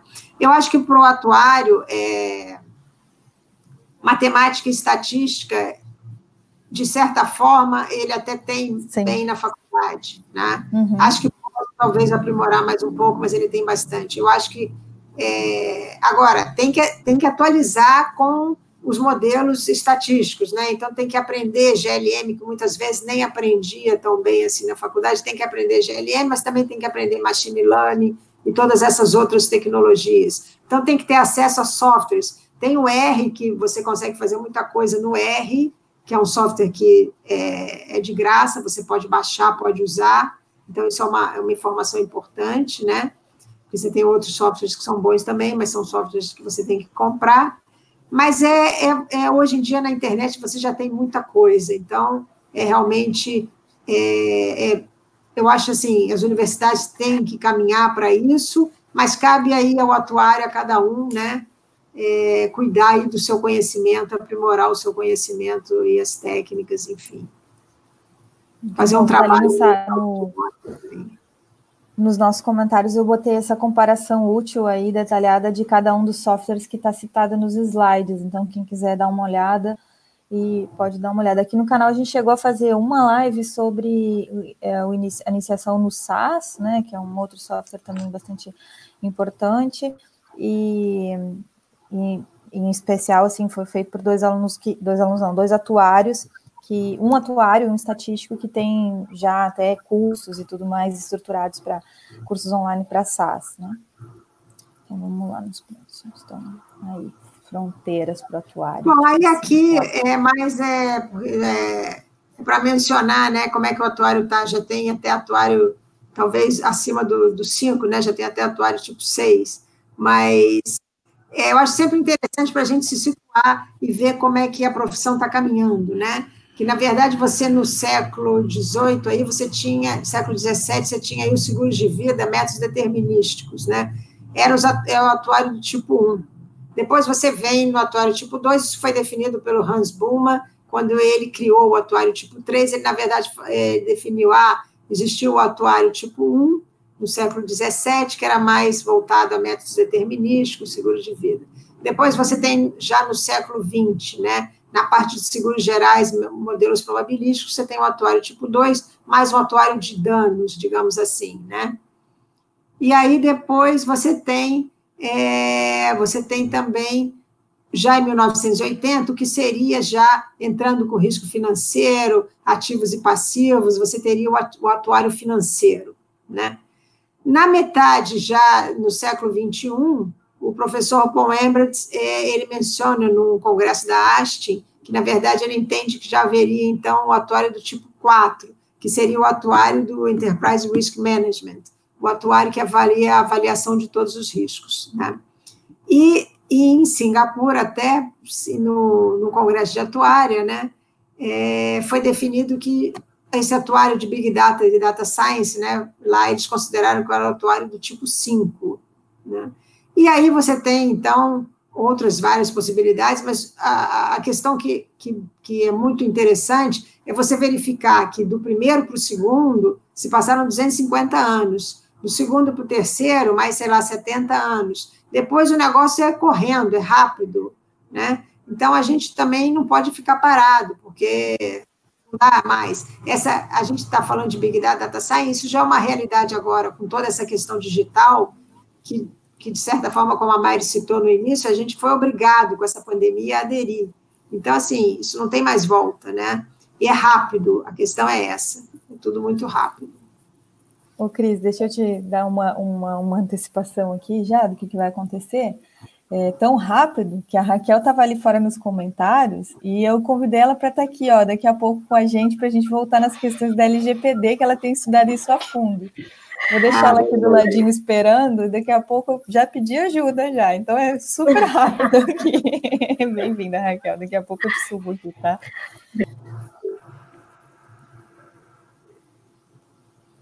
Bom, então, mais essa questão que eu acho que, na verdade, assim, o uso de Big Data está em todas as áreas, não é mais, né, não é mais específico da área de seguros, não é mais específico da área de marketing, visto aí Amazon, não é mais, é, é em todas as áreas, né? É, e numa pandemia ele se mostra super importante, não só durante a pandemia, mas pós-pandemia, para, para, o, é, para o entendimento futuro de novas pandemias, eu acho que vai ser muito útil, essas técnicas vão ser muito usadas para você poder fazer previsões e, quem sabe, até evitar uma próxima pandemia, né? Porque o Covid é muito mais do que uma questão de ciência de dados ou uma questão de epidemiologia, né? É um enorme problema de saúde que está mexendo com tudo e mexendo com a economia, né? É, trazendo um baque muito grande. Então, tudo isso a gente vai ter que reunir muitas forças aí pós-pandemia para levar né, todas as questões e levar os negócios à frente. E eu acredito que o atuário é muito capacitado para esse trabalho, porque o atuário já tem toda essa questão de gestão de risco, né, todo o conhecimento. Então, é aprimorar a parte de estatística, matemática, ciência de computação, e é uma área em que ele se encaixa, eu vejo, assim, que é um perfil bastante apropriado para o atuário. E aí, basicamente, é isso. Aqui são só é, dois, duas frases aí para depois vocês lerem. Uma é mais sobre a questão é, que é, na verdade, de, do paper meu e da Helena Rasa, que a gente publicou lá em Berlim, que é falando sobre que eu acho que o atuário sente isso, né? É que nem a Maris hoje, quando eu mandei a apresentação para ela, falou para ela mandou uma mensagem para mim, sua apresentação tá linda. Aí eu falei, eu pensei, eu nem falei para ela, mas eu pensei, só um atuário mesmo para dizer que a apresentação tá linda, né? Tipo assim, a gente vê número, a gente vê gráfico, a gente acha bonito, a gente gosta. Então, eu achei engraçado.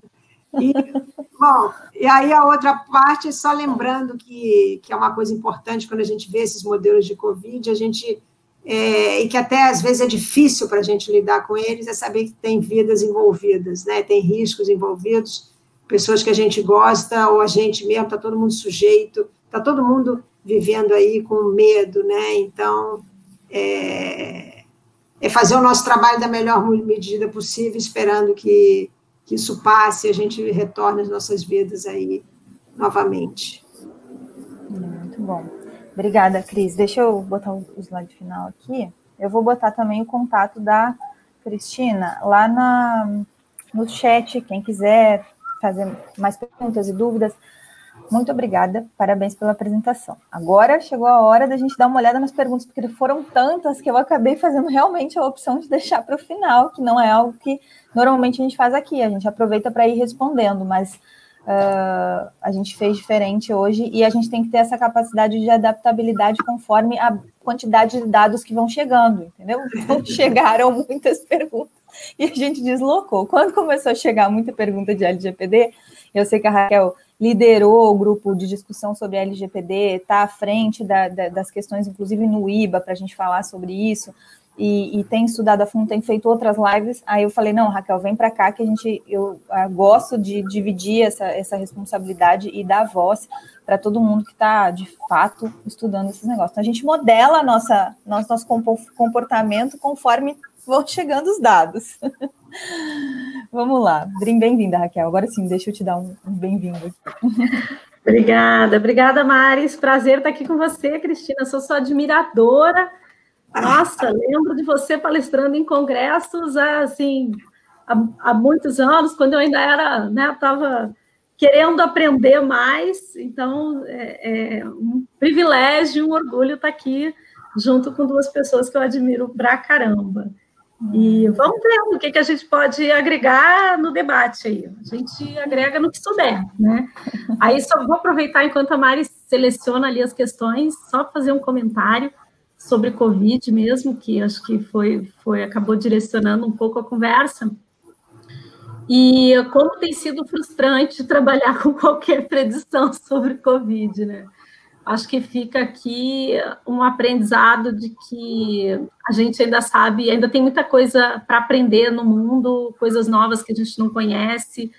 É, qualquer modelo epidemiológico que a gente tentou usar para fazer é, predição de comportamento da doença, de infecções, de óbitos ou de necessidade de UTI, enfim, é, nada chegou assim a uma assertividade, né? E aquela sensação de conforme passa uma semana, ah, não, é para a próxima semana, é para a próxima semana, a coisa vai empurrando e, e você chega a uma leitura de que precisa de perspectiva e a gente está no olho do furacão, não dá para ter perspectiva nesse momento. Eu não sei, pelo menos essa é a minha sensação. Não sei se a Cristina aí teve outras, outras experiências. Não, eu, eu acho que é isso mesmo. Como eu falei antes, é, tem até no começo ali da apresentação, né? Todos os modelos estão errados, assim.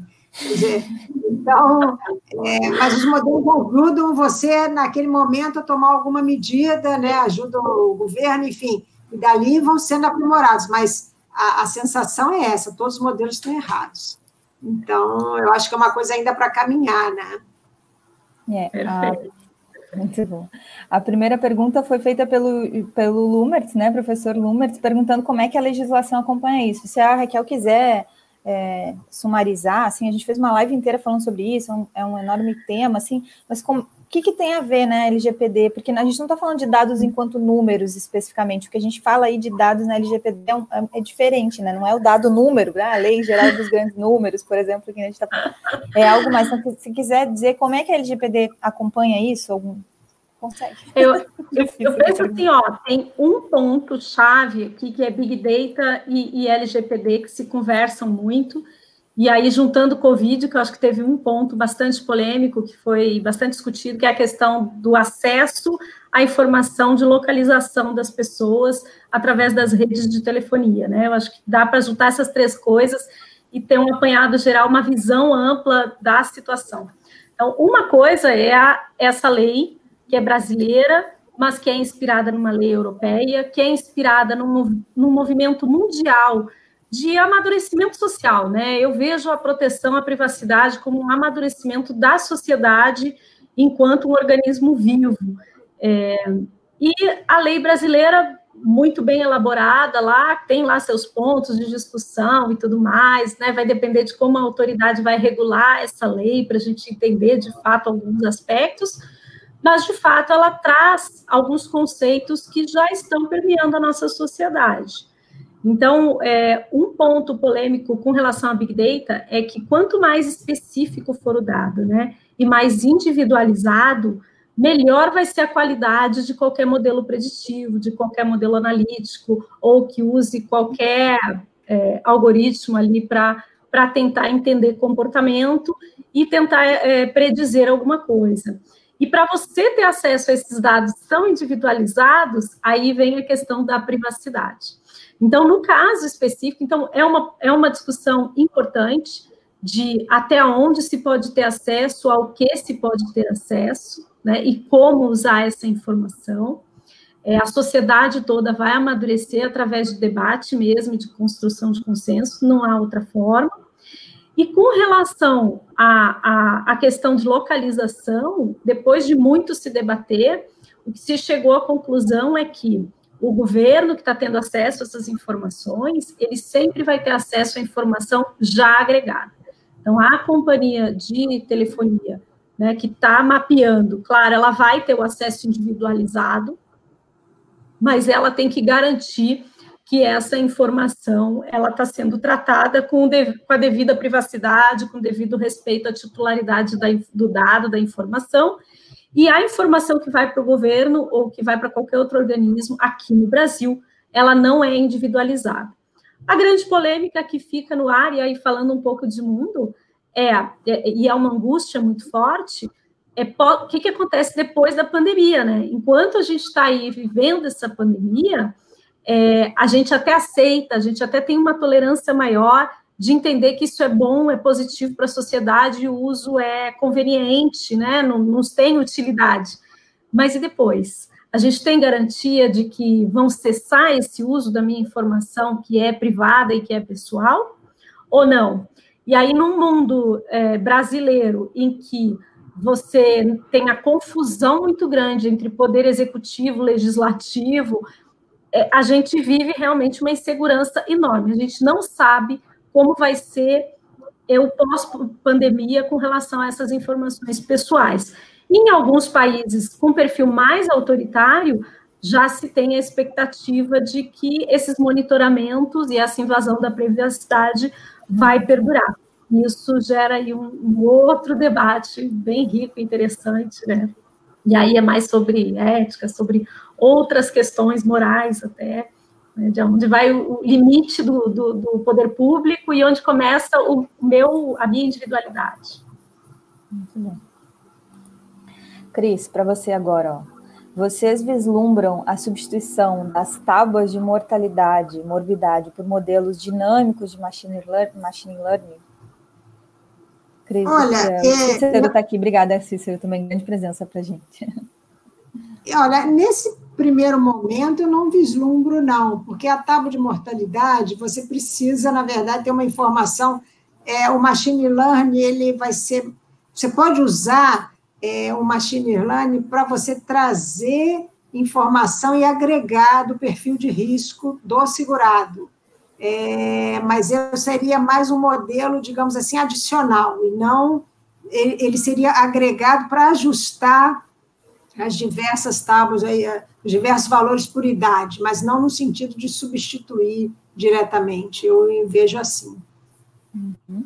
A Raquel tinha feito a seguinte pergunta: como documentar uma nota técnica quando se utilizar modelos avançados de data science, data analytics, enfim? Olha, eu, eu imagino, né? Aí o órgão regulador tem que ver se o órgão regulador vai aceitar. Mas eu imagino o quê? Você vai colocar a, a metodologia que você está usando, a técnica que você está usando, né? Talvez até com exemplos, mesmo que não, mesmo que a, a, superintendência não vai conseguir, a não ser que ela rodasse o modelo, mas ela não vai conseguir ali ter o AXY, né, da equação. Mas eu imagino que se você coloca a metodologia, descreve, talvez até um exemplo, seja suficiente. É, só um comentário, a, ANS, que regula o setor de planos de saúde, com relação a modelos de capital baseado em risco, ela aceita receber o código, mas ela exige que seja em R. Então, ela não está aceitando em outras ferramentas. Né? Então, é, eu acho que tem um desafio do próprio poder público de se qualificar, de se preparar para acolher novas formas de poder verificar a, a aplicação da ciência atuarial dentro desse novo contexto. É, com certeza, eles têm que se preparar para eles entenderem e poderem aceitar, né? Porque senão vai ficar sendo aquela. Se não, se não é, evoluir, conseguir entender que, não, na verdade, você não vai ter né, nem sempre aquele modelinho ali como você estava acostumado, aí realmente difícil. É, verdade. Uhum. O Marcos faz uma, um comentário adicional aqui. Deixa eu botar aqui para todo mundo. Vou botar a gente assim. Acho que a questão da documentação dos modelos em notas técnicas, que talvez precisem ser repensadas, guarda relação com a questão da pesquisa repro, reprodutível, né? Quando eu consigo é, refazer aquilo ali, e às vezes até uma outra discussão que a gente teve sobre reaplicação, onde eu posso pegar não só refazer o mesmo modelo nos, nos mesmos dados, enfim, daí essa questão que eu já trouxe, mas também pegar aquilo ali e aplicar em outros dados diferentes, reproduzir em outros dados, né?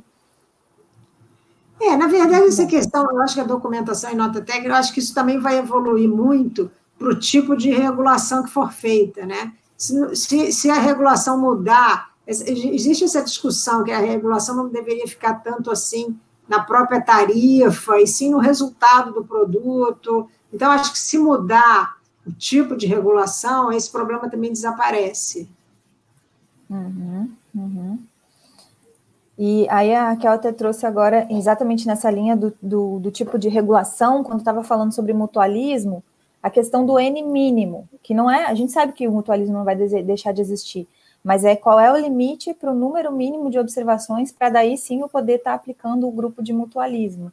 Quer reforçar isso, Raquel?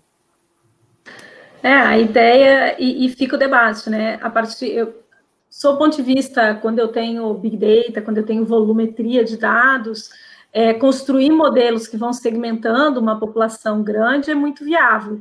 Mas se na hora de aplicar esse modelo, né, de vender um produto de seguros efetivamente, eu começo a ter amostras muito pequenas e eu vou ajustando esse preço de acordo com o tamanho dessas amostras, acho que a discussão de tamanho de amostra, ou tamanho de, de população, ou de é, diluição de risco, tem que vir à tona, e acho que mais para frente a gente pode ter essas discussões de forma mais madura. Acho que agora ainda é precoce falar sobre isso. Mas tem um, eu vejo um desafio muito grande pela frente quando a gente começa a segmentar demais o perfil de risco de uma população e precificar de forma muito diferenciada. É uma preocupação aí é, particular que eu tenho nesse, nesse sentido. Não sei se a Cristina tem algo a acrescentar, assim. É, não, eu acho que é, eu acho que assim existe também um. Você não vai conseguir fazer a precificação, digamos, a precificação individual, né, de forma absoluta. Então, o preço é só para você, é, sem, nenhum, sem nenhum pool aí existir, né? Isso você conseguir. Eu acho que isso realmente existe. E existe uma dificuldade também que se você segmentar demais, muitas vezes, mesmo com técnicas de data mining e tal, de, de, de Big Data, você não consegue um resultado bom para o modelo. Então, uhum. sempre vai existir também essa questão aí, também matemática, de você não conseguir um resultado muito bom.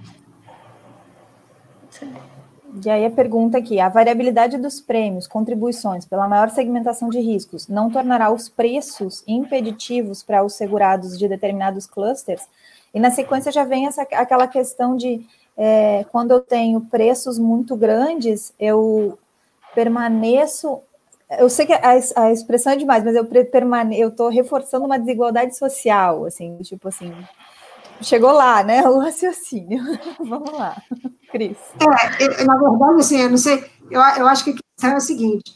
É, por exemplo, se você pensar em saúde, vamos pensar em saúde, se você tem determinadas doenças, é, ou você tem uma alguma, alguma herança genética, né, que tornaria o seguro, o seguro não, não viável, a seguradora não quer fazer o seguro para você, não, não é um risco, é, que a seguradora quer aceitar, e você realmente começa a ter um problema social, e aí você começa a ter que ter uma solução via governo, via alguma coisa assim, que possa, é, possa dar um seguro para aquela pessoa, né?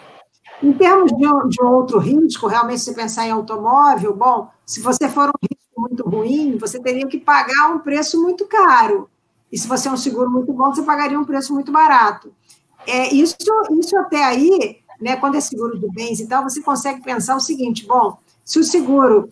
Porque tem determinados riscos que a seguradora pode dizer, eu não quero, eu não quero fazer seguro, eu não quero fazer seguro de moto, por exemplo, que é um risco muito elevado, independente de quem é o motorista. Está no direito da seguradora. Aí é claro que existem as outras questões. Bom, então, é aquelas pessoas que têm é, aquele, aquele tipo de, de bem, o que, que elas vão fazer? Porque elas querem ter um seguro. Imagina que o motoqueiro, ele usa a moto para trabalhar, se a moto for roubada, ele não tem mais como... É um problema social também.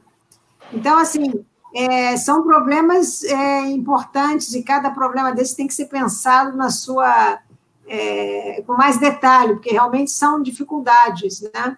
Se você pensar, por exemplo, carro muito velho, às vezes a seguradora fala, não quero fazer seguro de carro acima de tantos anos. Poxa, mas eu só tenho aquele carro, eu uso aquele carro para trabalho, é o meu ganha-pão, o que, que eu vou fazer se eu perder aquele carro, né? Então, na verdade, é complicado. É, cada caso tem que ser pensado e muitas vezes tem que ter alternativas. Por exemplo, vamos pensar nessa, nessa questão aí que eu citei, né, dando um exemplo de automóvel, que muitas vezes é até mais fácil de dar exemplo. É, você fala assim, ah, não, determinados carros ou caminhões, a seguradora não tem interesse. Aí fala, bom, então as, os donos de caminhão vão fazer uma, um seguro ou um autosseguro. Não, mas isso não está, isso não é permitido, isso está fora, né? Então tem que ter uma saída para esse tipo, tem que ter. E aí tem que entrar numa discussão para ver qual é a alternativa, porque também a seguradora não quer ter prejuízo, né? Como eu comentei no início, a lucratividade é ali ainda é o pão com manteiga da seguradora. Então são todas questões envolvendo o ser humano que precisam, né, de uma dedicação para cada uma delas. É isso aí. A gente encerrou toda. Tem mais uma pergunta. Raquel, quer comentar um pouquinho dessa da variabilidade individual aí? Não, acho que está muito bem tá colocado, Cristina. Dá show. ah, o Thiago trouxe uma questão que era essa do desenvolvimento também, mas a questão que até eu quero reformular, trazendo a discussão do, do início, quando a gente falou sobre bons pagadores e maus pagadores. Quando a gente começa dentro da tua área a utilizar sistemas de bônus malos, a gente começa com essa discussão né, de individualização. Então, isso não é, de verdade, isso não é novo, que a gente vai modificar a forma que a gente vai é, identificar cada uma das tarifas e vai ter uma certa diferenciação. A gente vai retomar essa discussão que já começou lá com bônus malos. Vocês concordam que a gente está na mesma linha? Com algumas adaptações? Super concordo. A questão é que hoje, com o volume, a quantidade de informações que se tem e com a evolução das tecnologias, né, para analisar essas informações, permite que você faça modelos muito personalizados, né, e que você acaba realmente fechando, às vezes, para perfis de, de risco é, muito específicos. Então, eu, eu volto para a questão do risco de ser tão específico, de, de repente, cair naquilo que a Cristina falou, de você tirar é, da elegibilidade, ou mesmo da, do perfil, o, o risco de verdade, e ficar com aquilo que é simplesmente um, um mútuo de coisas muito parecidas.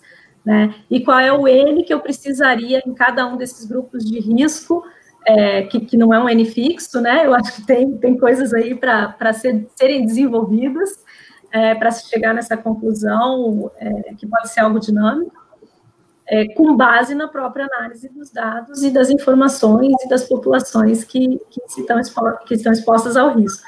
Então, assim, eu acho que o desafio é longo. Tem um monte de coisa que já aconteceu em termos tecnológicos, soluções, ferramentas, mas tem um monte de coisa para ser desenvolvida com essas ferramentas e ser é, definidos princípios até mesmo, né? Critérios, princípios, a melhor uso, melhor aplicação. É, tem muita discussão para ser feita ainda. A gente está só no comecinho dessa, dessa parte, assim, minha, minha percepção. Muito bom. Cris, a última para você. É, com a sub, aí pegando o final lá da modelagem em relação à Covid, né? Com a subnotificação alta, como avaliar a dispersão dos modelos?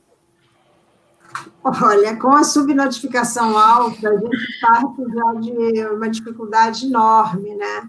É, eu diria até como avaliar a, adequação dos modelos, né? Porque se você tem um gráfico que está mostrando 15 vezes menos do que você tem, se você tem subnotificação não só de casos, mas você tem, você tem subnotificação de mortes também, porque muitas vezes você fala assim, bom, não vamos olhar os casos, eh, vamos olhar um caso triste, mas vamos olhar as mortes, né? Porque as mortes são é um dado o problema é que aqui nós também temos subnotificação de morte, né?